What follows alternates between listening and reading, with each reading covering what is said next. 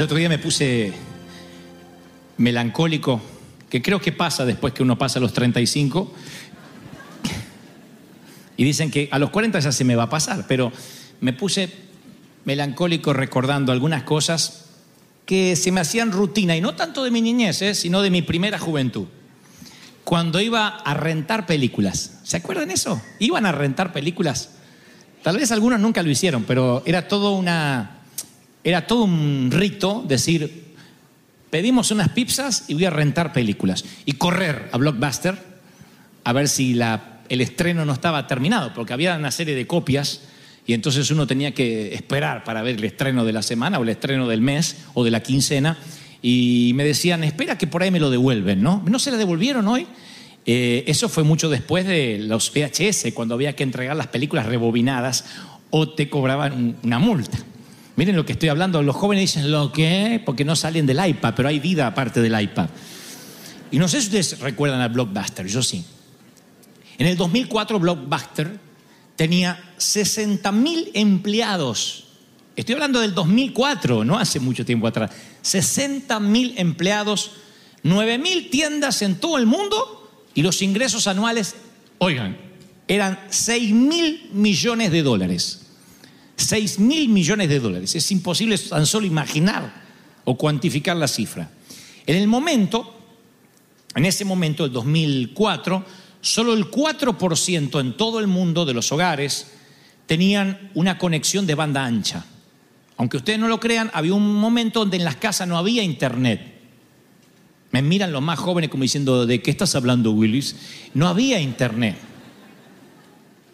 En el 2004, solo el 4% tenía banda ancha en sus hogares. Y eso es un hecho clave que hizo que desapareciera Blockbuster, porque ese número, el 4% de hogares que tenían banda ancha, subió a un 68% en el 2010. Desde el 2004 al 2010, casi un 70% se disparó la cifra de los que tienen, tienen o tenemos banda ancha internet en nuestro hogar. Y en otras palabras, el juego cambió y el nombre del nuevo juego era el streaming, la transmisión de vídeo que uno puede ver en ese entonces por, por YouTube.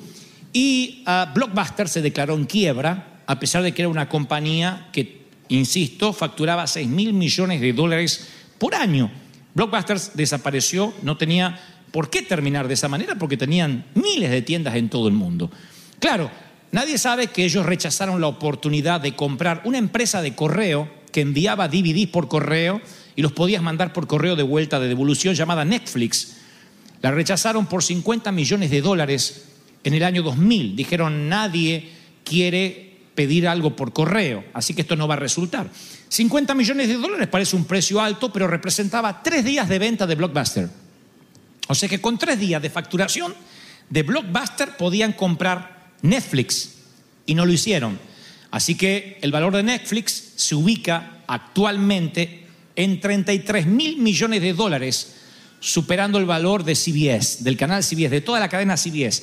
33 mil millones de dólares produciendo sus propias películas, sus propias series. Y la gente hoy no tiene que moverse del hogar tan solo con tener banda ancha, no tiene que ir hasta la tienda de Blockbuster, porque tiene a Netflix y Netflix pudo haber sido parte del holding de Blockbuster. En, eh, en los negocios esta pérdida de ganancia potencial tiene un nombre porque es una pérdida de posibilidades, es una pérdida, un daño colateral que puede ser devastador, porque consideren los miles que perdieron el empleo, los que trabajaban allí, que ya obviamente no trabajan mal, 60 mil empleados, 60 mil quedaron desocupados porque alguien, porque un directivo sentado en una mesa de board dijo, no, ¿a quién le interesa Netflix? Hasta el nombre suena mal. Y entonces perdieron una gran oportunidad. Y eso en términos de negocio se llama punto sin retorno. Y eso trata el sermón del día de la fecha. Dios me dijo que les hablara hoy puntualmente acerca del punto sin retorno. Ese punto sin retorno es un momento clave que llega una vez en la vida y puede conducirte hacia un fracaso o hacia un éxito. Es un punto sin retorno. No, no digo que necesariamente nos conducirá al fracaso, pero es un punto sin retorno donde no se puede regresar para atrás bajo ningún punto de vista, de ningún modo, de ninguna manera. Ellos dijeron no a Netflix cuando la oferta llegó a la mesa de negociación y entonces Blockbuster quebraría poquito tiempo después, cuestión de semanas casi. Ahora, ¿qué empresario piensa que algo le puede salir mal antes de emprender una compañía? No es empresario si está pensando eso, tiene que emprender sabiendo que en el estudio de factibilidad hay cosas a favor y cosas, y cosas en contra, entonces tiene que asumir el riesgo. Y esta es mi regla de oro para el riesgo, para que no nos pase como Blockbuster o como Kodak. Esta es mi regla de oro que yo aprendí con dolor, lo aprendí con fuego, con sangre, no debía haberlo aprendido así. Ustedes no tienen que aprenderlo con dolor, porque acá hay un sonso que ya lo pasó y le dice no hagan lo mismo. La regla de oro es, si vas a salir del barco, si vas a bajar de la barca, en el medio del mar de Galilea, asegúrate que Jesús te dijo, ven. Pero si Jesús te dice, ven, es mejor que no te quedes en el barco. Porque ambas, ambos son dos ejemplos de puntos sin retorno. Quiero que meditemos lo que le trato de decir. Estás en la barca de la vida, cómodo, o en el medio de una tormenta, y Jesús te dice, ven.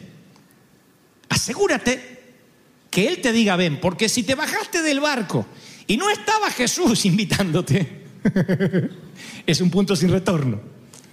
Pero si Jesús te está invitando y no te bajas del barco, correrás el mismo futuro que Blockbuster o que Kodak. Vas a perderte el llamado del Señor, que a veces, en determinadas ocasiones, llega una sola vez. No hablo de la misericordia, de la gracia, del perdón de pecados, que la gracia es divina y abundante todos los días. Hablo de ciertos llamados que llegan una sola vez.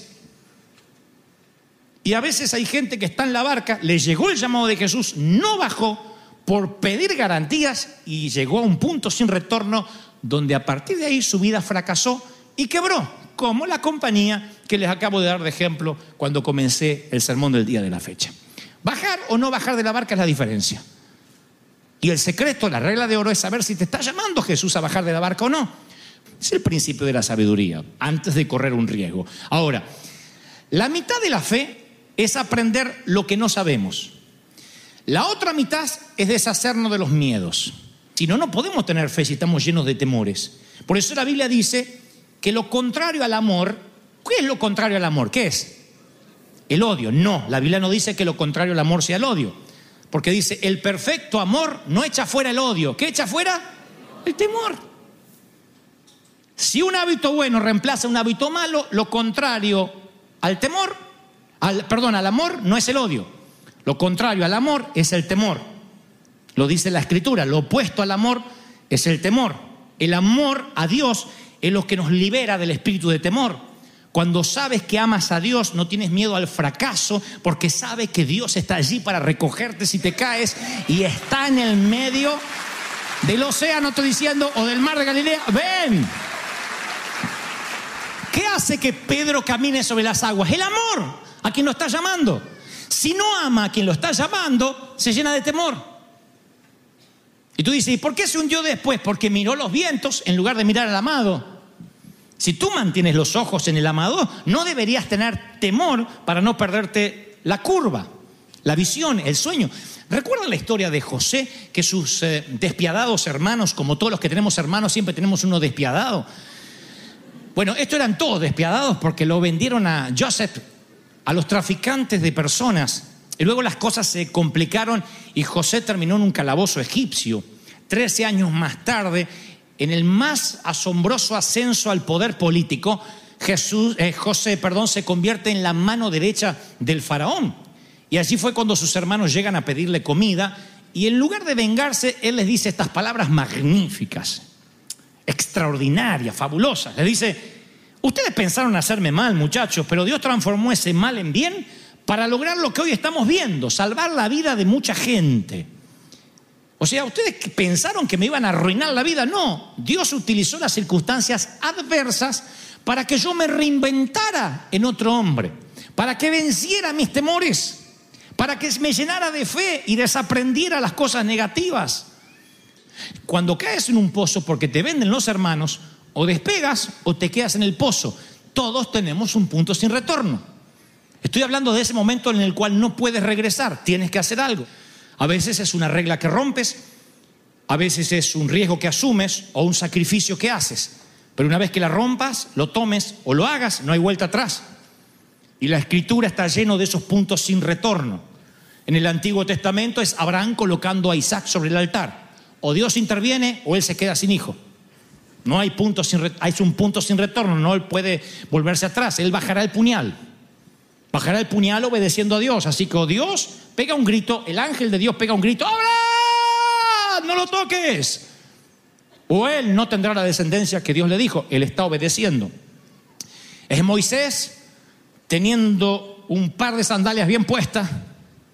Miren qué sutil, como lo dije diciéndole al faraón, deja ir a mi pueblo. Oiga, eso no es un juego, eso no es una retórica poética, no es una licencia de un poeta para luego hacer una telenovela o una película. Está hablándole al hombre más poderoso del mundo conocido, diciendo, deja ir a mi pueblo. Ese hombre da solo una orden y Moisés es aplastado como una cucaracha.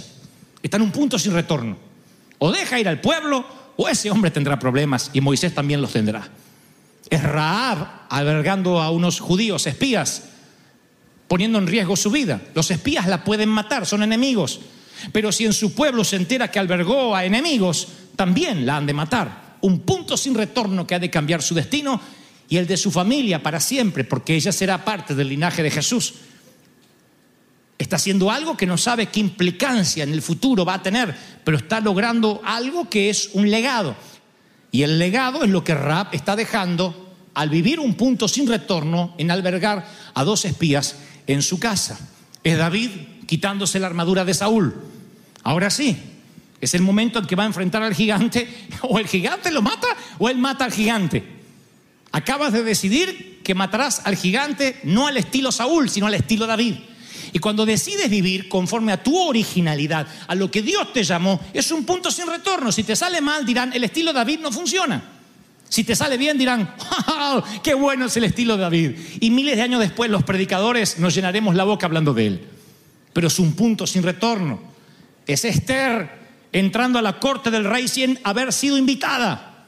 Nadie entra a la corte del rey sin una invitación oficial. Su cabeza puede rodar por la alfombra lujosa del monarca. Pero ella sabe que quizá, quizá, todo lo que le ocurrió en su vida fue para este momento. Así que entrará al punto sin retorno y dice, o levanto la nariz o me estrello.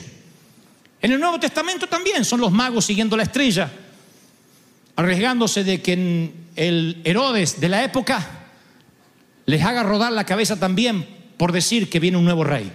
Es Andrés dejando caer las redes de pescar y explicándole a su esposa que cambió de oficio. Es Saqueo subido al árbol sicómoro. Es Pedro saliendo del bote. Es Jesús diciéndole sí a una copa amarga, aunque hubiese querido no pasar por la cruz. Un punto sin retorno. Y en las tramas de nuestras vidas los puntos sin retorno definen nuestro destino. No nos gustan esos puntos, porque siempre mejor, si sale mal puedo volver. Algunos se casan diciendo, y si sale mal, todavía está la casa de mis padres ahí. Otros se casan haciendo un pacto prematrimonial, si sale mal, no dividiré los bienes contigo. Otros dicen, hagamos una sociedad, pero probemos tres meses a ver si nos llevamos bien. Otros dicen, voy a ser pastor y si no crece, bueno, entonces será que no era que tenía mi llamado de pastor. Siempre que tengamos la prueba y el error, nos sentimos bien porque podemos de alguna forma mantener el control. Pero ¿qué tal cuando estás en un punto sin retorno? Cuando vendes lo que tienes, regalas tu casa, cargas todo en ocho maletas y te vas a otro país a ver cómo te va. Ya no tienes dónde regresar. Has soltado el ancla y lo que viene por delante es eventual, es... ¿Has tenido esa sensación del trapecista? Una vez alguien me contó que los trapecistas cuando son soltados tienen que ser esperados que el otro lo agarre. Ustedes habrán visto esas piruetas en el aire donde alguien suelta a un muchacho y el muchacho luego es atrapado por las manos del siguiente, pero hay unos segundos que el que queda en el aire queda suspendido dependiendo que el otro llegue a tiempo. Eso es un punto sin retorno. No puedes decir, ay, no me vuelvo, no puedes, ya estás en el aire. Y los que estamos en el ministerio hemos vivido esos puntos sin retorno una y otra vez. ¿Están siguiendo la idea, sí o no? Ahora, dejen los puntos sin retorno acá, no se olviden. No se olviden de Kodak ni de Blockbuster. Déjenme que haga un paréntesis y luego volvemos a conectar los tres puntos, porque aquí es cuando la cosa se pone interesante. Alrededor del siglo pasado, de la mitad del siglo pasado, un tal Alfred Adler propuso la teoría de la compensación. Descubrirla para mí fue increíble en mi vida, porque él dijo que todos los seres humanos, o la mayoría de ellos, nacemos con ciertas desventajas que al principio las maldecimos. ¿Por qué soy ese uno en un millón que tiene ese síndrome? ¿Por qué tengo problemas para hablar? ¿Por qué tengo dislexia? ¿Por qué justo la vista mía no es la mejor? Siempre nacemos con algo que no nos gusta y no hablo de estética, sino de limitaciones físicas o limitaciones mentales. Y entonces este científico, él dice, que esos síndromes o esas debilidades nos obligan, oigan que esto es muy profundo, nos obligan a desarrollar habilidades compensatorias que de otro modo nunca hubiesen sido descubiertas. El 70% de los estudiantes de arte que Adler estudió, estudiantes de arte muy famosos, tenían anomalías ópticas. Muchos pintores no veían bien y son grandes pintores. Se dio cuenta también que grandes compositores de música de la historia, como Mozart, Beethoven, tenían problemas degenerativos en los oídos. Y de allí que llegó a la conclusión que algunas desventajas, defectos de nacimiento, enfermedades físicas o pobreza, un, entorno de, de pobreza, pueden ser trampolines hacia el éxito, hacia la visión. Y que ese éxito no se logra a pesar de la pobreza o a pesar de la desventaja o a pesar de la enfermedad, se logra gracias a eso. ¿Me siguen hasta ahí, sí o no? Ahora, Saúl dormía en un palacio, era el rey. David dormía en la cueva de Adulán, siendo que era el ungido de Jehová. Los soldados de Saúl no se preocupaban por la comida, era a comer, se llama en la mesa y comían. Los muchachos de David, si no cazaban, no comían. Los soldados de Saúl no se preocupaban por el abrigo en las noches. Tendrían una manta sobre las literas y las camas del departamento de infantería. Los muchachos de David tenían que cazar animales, arrancar sus pieles para poder dormir un poquito más o menos calentito y dignos. La vida dura hizo que los muchachos de David se hicieran más fuertes e inteligentes. ¿Por qué? Porque ellos en la cueva van a desarrollar habilidades que los soldados de Saúl no tendrán que desarrollar porque comen de gratis, duermen de gratis y tienen hasta uniforme de gratis. Las habilidades compensatorias las desarrollas cuando llegas a un punto sin retorno, si no te pierdes la curva y vives una vida chata. Todos tuvimos una cueva de Adulán, haz memoria. Un momento donde tuviste que decidir levantar la, nariz o irte, estrellarte para siempre. Y el tema es que es un punto sin retorno. Si te estrellas, eres historia, eres blockbuster.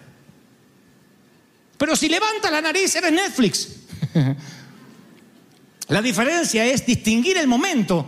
Si Jesús te está llamando debajo de la barca o no te está llamando Jesús. He ahí el punto chato, dijo el sabio Cantinflas.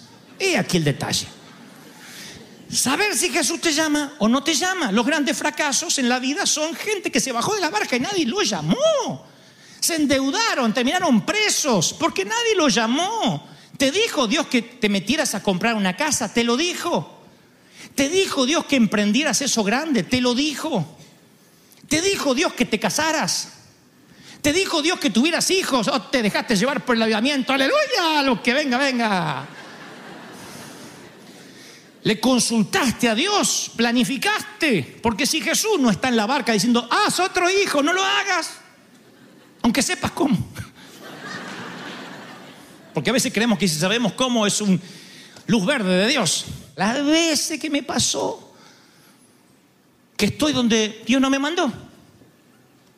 Metido en algo que Dios no me mandó que me metiera. Y las veces que me quedé en la barca, ni les cuento. De esas tengo menos, ¿eh? Yo soy más de mandarme sin que Dios me llame a...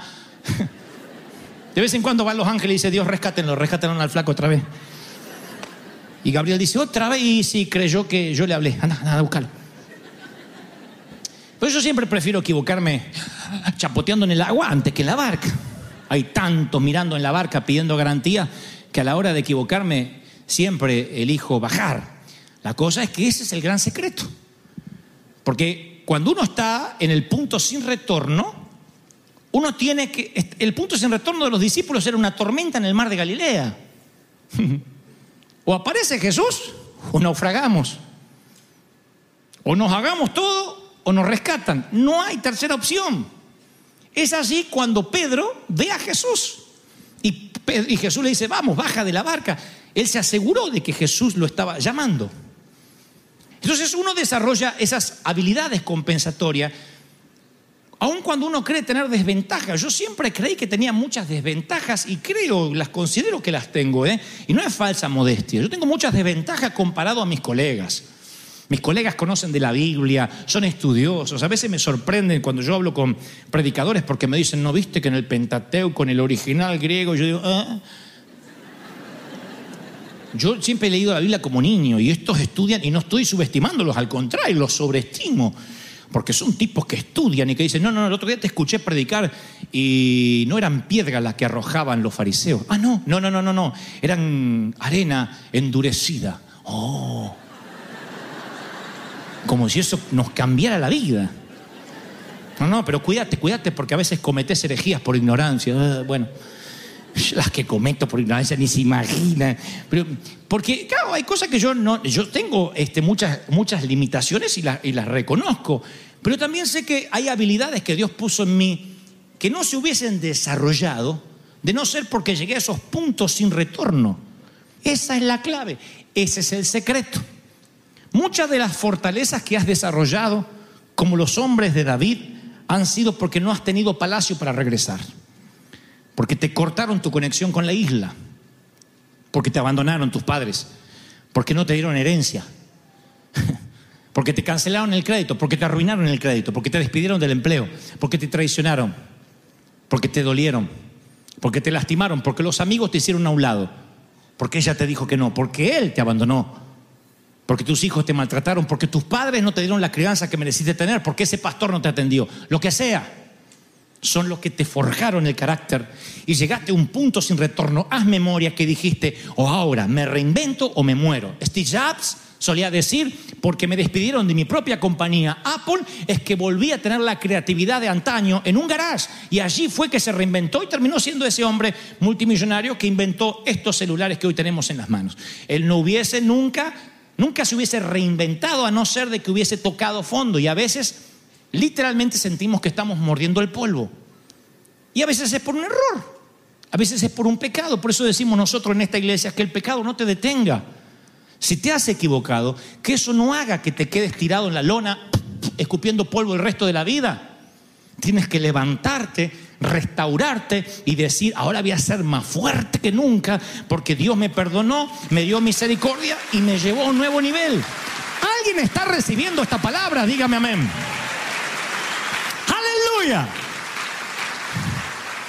Y anoche, ayer a la tarde cuando escribía este mensaje, el Señor me decía literalmente que hay muchos de nosotros que estamos orando a Dios pidiendo que cambie circunstancias.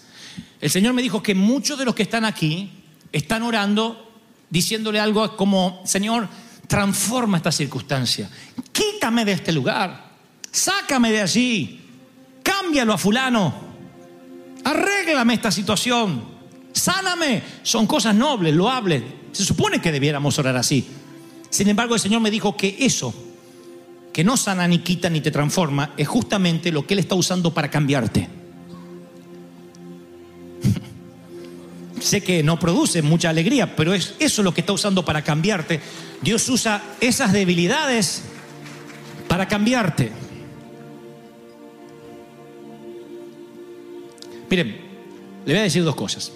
Número uno, el perfeccionismo siempre paraliza. Una de las excusas, no, a mí me gusta hacer las cosas bien, cuando yo lo hago lo voy a hacer bien, a mí no me gusta cometer errores. Suena un adorador de la excelencia, pero combinado con la demora, eso es un asesino de sueños. Porque la Biblia dice en Eclesiastés, quien vigila al viento nunca va a sembrar. Y quien contempla las nubes esperando el clima ideal nunca cosecha. En algún momento de la vida necesitas tirar la precaución al cuerno. Perdón, al aire. En algún momento llegas a un punto sin retorno, o llegas o te llevan. ¿Se dan cuenta? Y lo otro que le quiero contar es que, claro, quien no me conoce mucho en intimidad, puedo eh, a veces proyectar una imagen, capaz que estoy equivocado, pero me parece que puedo llegar a proyectar para quienes no me conocen una imagen de mucha seguridad, una imagen de todo está bien, el pastor siempre sabe, siempre tiene un as bajo la manga. Y hay momentos que yo no sé ni supe qué íbamos a hacer. Le decía, Señor, es tu problema. Venía el pastor ejecutivo y me decía, no hay dónde congregarnos la semana que viene. Y qué sé yo, ¿vamos a orar? No, ya no oro. Que haga lo que Dios quiera. Un momento que yo me declaré incompetente en la causa, hablando en términos judiciales. Y me sentí muchas veces limitado. Y me siento todavía limitado en muchas cosas, porque no soy pastor porque yo sea el más ungido, el más preparado y talentoso. Estoy aquí simplemente porque llegué a un punto sin retorno donde no tuve la opción de elegir, donde la carga fue más grande que mi capacidad. Hay momentos en la vida que la carga es más grande que la capacidad. No querías ser mamá, te embarazaste. ¿Qué decides? ¿Abortas? No, la carga de ser mamá, el amor ausenta todo temor. ¿Y qué va a comer? ¿Y cómo hago? ¿Y quién me lo cuida? El amor ausenta el temor. Es tanto el amor por ese bebé que vas a trabajar de noche, de día, vas a estar como un vampiro así, con las ojeras por el piso, pero lo vas a criar, lo vas a sacar adelante porque el verdadero amor echa fuera el temor. ¿Cuántos reciben esta palabra? Vamos, aplaudan al Señor. Diga, Señor, tú estás hablando esta mañana. Oh, benditos puntos sin retorno. Es sombrío.